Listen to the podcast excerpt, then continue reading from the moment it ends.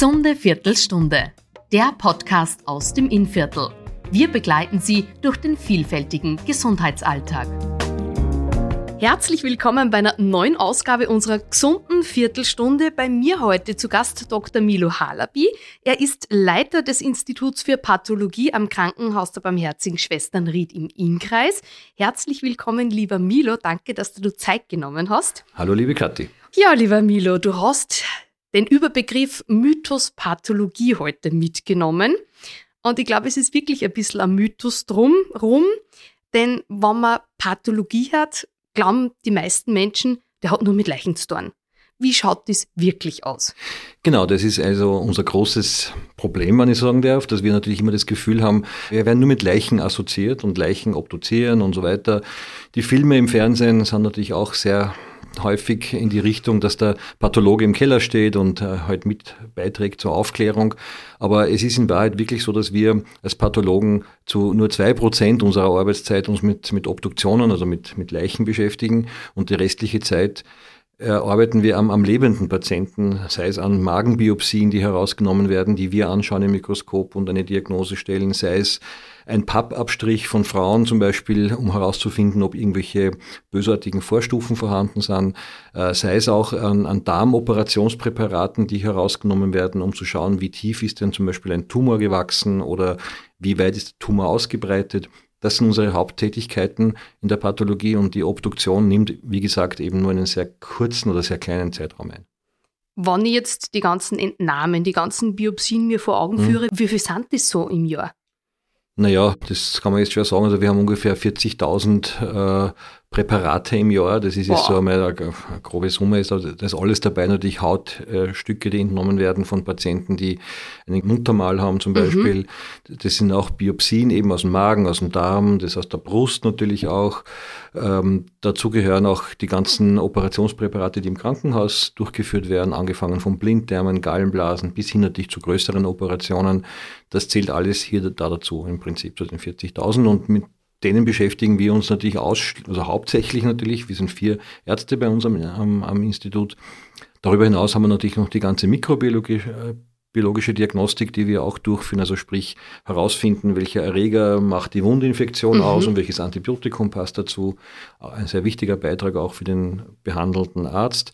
Dazu gehört auch zum Beispiel die ganze molekulare Diagnostik, wie wir sie bezeichnen, oder PCR unter Anführungszeichen, okay, Corona ja. zum Beispiel, die ganzen Corona-Tests zum Beispiel der letzten drei Jahre, muss man fast schon sagen, jetzt äh, die behördlich äh, durchzuführen waren, sind bei uns durchgeführt worden. Also wir haben da, glaube ich, 200 oder 250.000 Corona-Tests gemacht in den letzten drei Jahren. Also das heißt, äh, auch diese Tätigkeit, äh, das weiß man in der Öffentlichkeit vielleicht nicht so genau, aber das ist auch ein Teil unserer Arbeit hier in Ried. Also kann ich jetzt davon ausgehen, wenn ich jetzt bei meinem Frauenarzt war, mhm. du bekommst was von mir.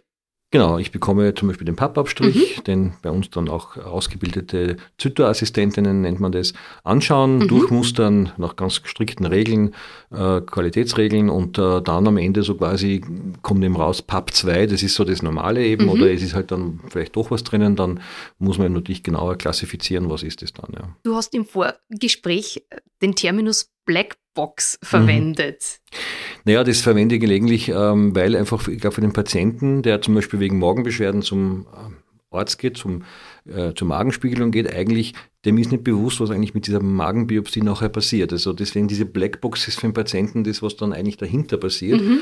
Der, ähm, der, Arzt, der die Magenspiegelung macht, sagt dann zu dem Patienten, dann kommen Sie in einer Woche wieder, dann besprechen wir den Befund. Und mhm. dazwischen eigentlich kriegt der Patient ja nichts mit und weiß auch nicht, was damit genau passiert. Und das ist aber genau das, was wir machen dann eigentlich. Also die Biopsie kommt zu uns, wird bei uns dann entsprechend verarbeitet, im Mikroskop angeschaut, eine Diagnose gestellt und dann bekommt eben der, der Arzt eben diese Diagnose von uns zurück übermittelt und kann dann mit, diesem, mit dieser Diagnose eigentlich den weiteren Therapieplan, wenn einer zu machen ist, mit dem Patienten besprechen.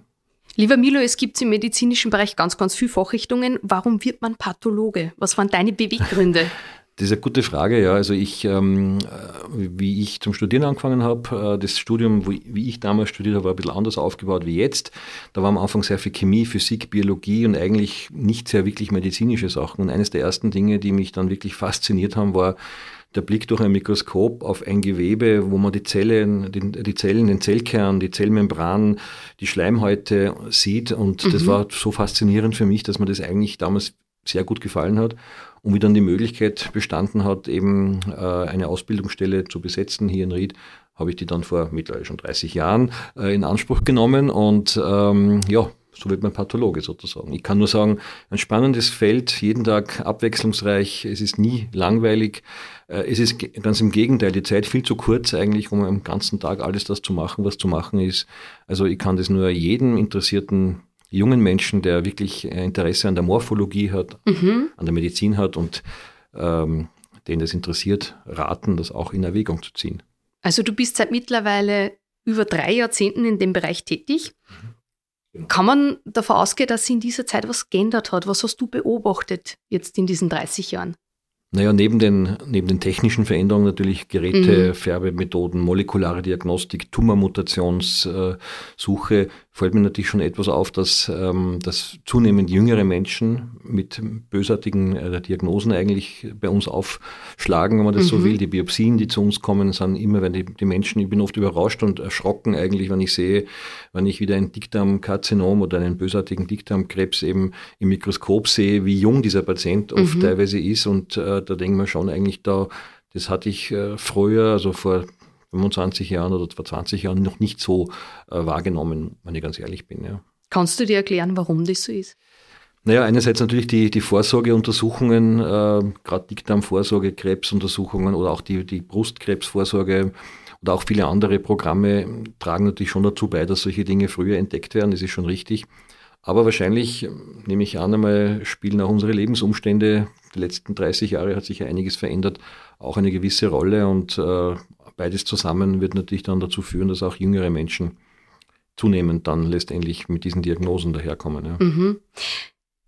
Es sei mir gestattet, dass ich jetzt trotzdem nur mal so zur Pathologie, zu den Leichen zurückkomme. Okay, ich glaube, unsere Zuhörerinnen und Zuhörer sind ja doch ein bisschen neugierig, was passiert denn Wieder, da? Widerwillig zwar, aber ja, gern. Ich weiß, weiß, dass du bist. Ja. du bist nicht. Ähm, jetzt einmal vorweg, man sieht ja doch in den meisten Filmen, der Zettel am C. Mhm. Existiert der? Also bei uns nicht. Ähm, mhm. Bei uns haben die Patienten ja, also grundsätzlich muss man sagen, dass ja bei uns nur Patienten obduziert werden oder halt nur Leichen obduziert werden, die bei uns im Krankenhaus versterben. Mhm. Das ist einmal das Erste. Und diese Patienten, die bei uns im Krankenhaus ja aufgenommen sind, äh, die haben ja einen, ein Armband mit ihrem Namen. Also wir brauchen eigentlich keinen Zettel am C, der mhm. den Patienten identifiziert. Das ist meiner Meinung nach eine Filmgeschichte sozusagen, mhm. die ja dem Fernsehen gut rüberkommt oder plakativ ist, aber eigentlich in der Praxis äh, nicht gelebt wird so. Und wie passiert es zu einer Obduktion? Aus welchem Grund wird eigentlich eine durchgeführt?